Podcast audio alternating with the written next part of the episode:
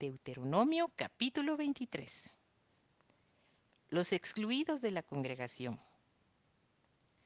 No entrará en la congregación de Jehová el que tenga magullados los testículos o amputado su miembro viril. No entrará bastardo en la congregación de Jehová, ni hasta la décima generación no entrarán en la congregación de Jehová. No entrará amonita ni moabita en la congregación de Jehová, ni hasta la décima generación de ellos. No entrarán en la congregación de Jehová para siempre, por cuanto no os salieron a recibir con pan y agua al camino, cuando salisteis de Egipto, y porque alquilaron contra ti a Balaam, hijo de Beor de Petor, en Mesopotamia, para maldecirte. Mas no quiso Jehová tu Dios oír a Balaam, y Jehová tu Dios te convirtió la maldición en bendición, porque Jehová tu Dios te amaba. No procurarás la paz de ellos ni su bien en todos los días para siempre. No aborrecerás al edomita porque es tu hermano. No aborrecerás al egipcio porque forastero fuiste en su tierra. Los hijos que nacieren de ellos en la tercera generación entrarán en la congregación de Jehová. Leyes sanitarias. Cuando salieres a campaña contra tus enemigos, te guardarás de toda cosa mala. Si hubiera en medio de ti alguno que no fuere limpio, por razón de alguna impureza acontecida de noche, saldrá fuera del campamento y no entrará en él.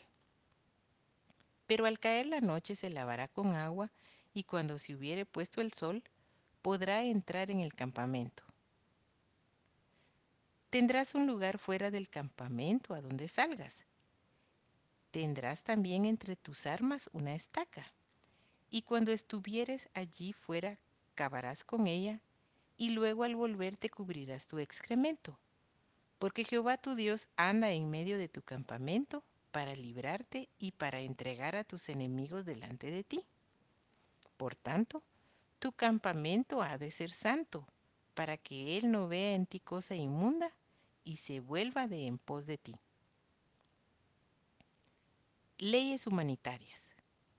No entregarás a su señor el siervo que se huyere a ti de su amo.